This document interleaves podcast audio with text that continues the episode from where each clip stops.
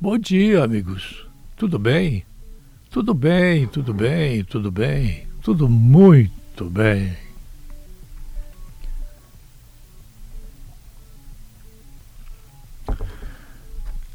Bom, eu vou sintetizar um assunto. Já falei de manhã sobre a tal da segunda instância, né? Não creiam que quem foi solto vai voltar a ser preso, não. Isso não. É daqui para frente.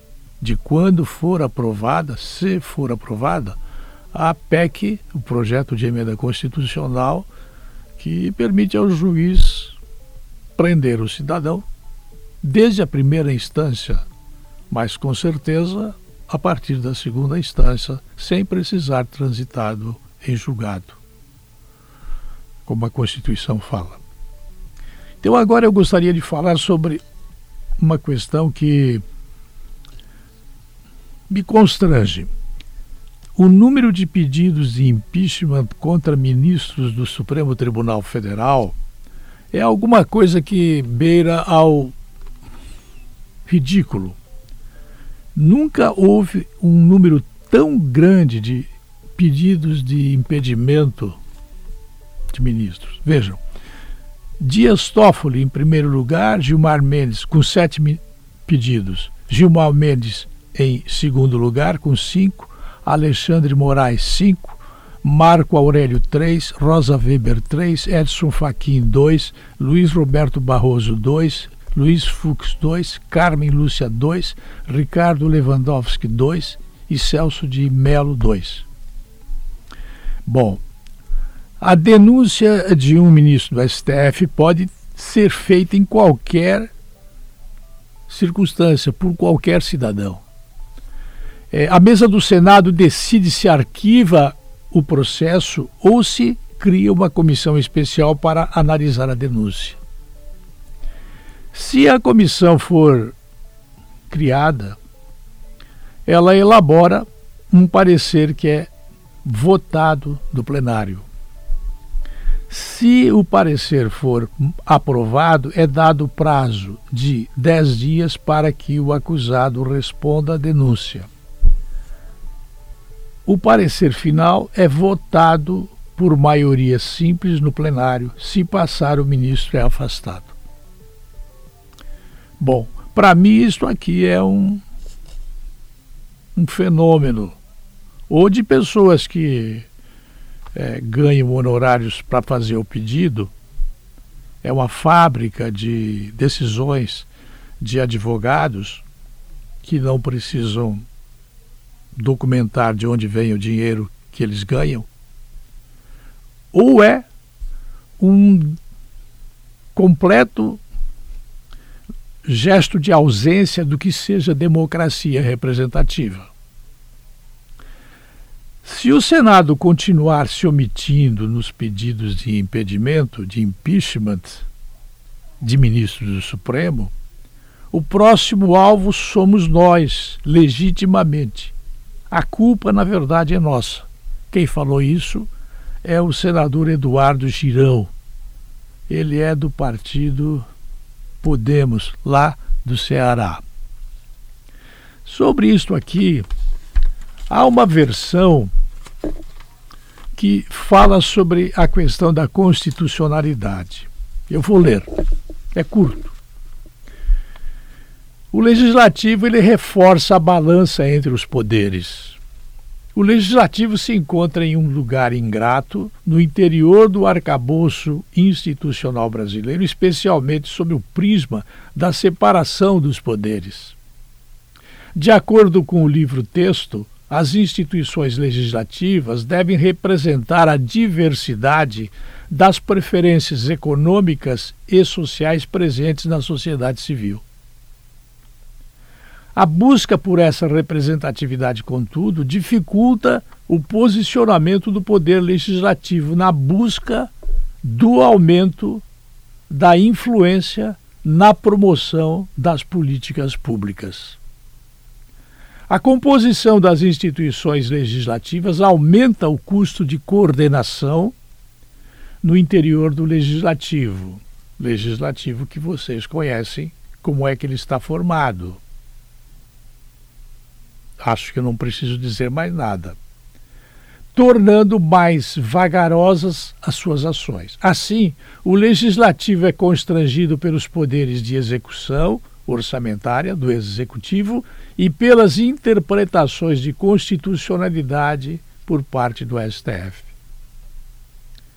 A paisagem atual parece apontar o fortalecimento do legislativo, a falta de disposição do presidente do legislativo de fazer político o ambiente, o ambiente e a ambiciosa ação interpretativa do STF reforçaram a busca pelo protagonismo das instituições. A rapidez da resposta legislativa às decisões judiciais é mais um capítulo desse enredo, do qual eu estou fazendo a leitura. Racionalizar o parlamento é fundamental para prolongar o protagonismo dos legisladores. Quem assina isso aqui é um tal de Rafael Cortes. Ele é doutor em ciência política por uma universidade estatal. Portanto, tomem cuidado, né? É da USP, é um centro político partidário que forma 95% dos professores que dão aulas nas faculdades do interior do Brasil. A maior receita da USP vem na exportação de professores é, com conteúdo altamente anticapital, anti-emprego, anti-empresa, anticapitalismo. Então prestem atenção. Eu li alguma coisa do Rafael Cortez, que é doutor. Ele não é um bacharel que se auto-intitula doutor, ele é doutor. É, eu finalizo esse comentário dizendo para vocês que não acredito que algum desses ministros vá ser impedido por decisão dos próprios ministros. Não.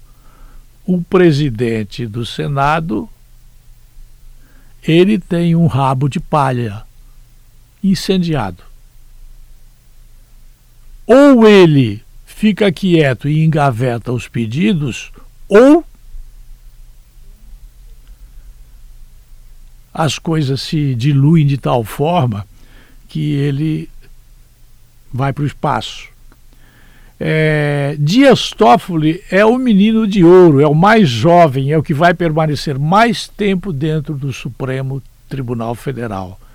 Ele está aprendendo a ser ministro, ele não sabe elaborar um parecer.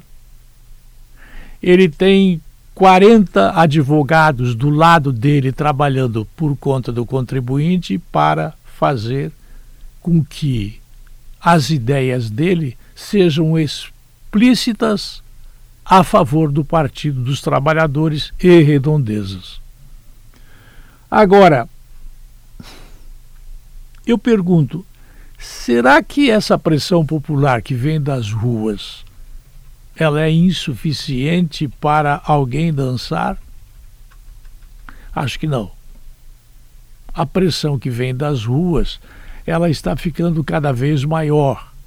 E eu espero que a palavra revolta não se transforme em revolução, como aconteceu, por exemplo, no Egito.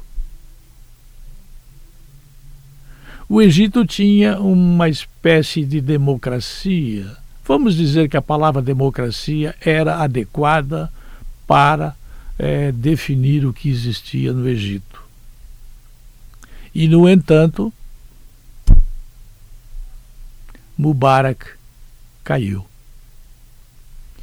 No Brasil, a coisa está pegando não no executivo, com exceção do Flávio Bolsonaro, que é senador, que, pelo que a grande imprensa fala, ou pelo que a grande imprensa não omite, é que o pai e os filhos têm dívida em cartório. E um dos aliados para que não haja o impeachment dos ministros é, por incrível que pareça, o senhor Jair Messias Bolsonaro, a pessoa da qual eu todos os dias aqui falo favoravelmente, chamando-o de capitão. Um computador, se ele tivesse que fazer uma interpretação, uma hermenêutica deste quadro do qual fiz o comentário, ele pegaria fogo, o computador enfumaçaria, ficava doido, dava um curto-circuito e apagava. Não há lógica no viés do qual eu tentei fazer aqui uma interpretação local com base em dados de terceiros. Eu não estava em Brasília para falar isso aqui. Eu não estava em São Paulo, no Rio. Eu vendo com os meus próprios olhos. Eu estou me louvando em observações feitas por pessoas que eu, sinceramente, eu desconheço. Eu volto às 21 horas. Até lá.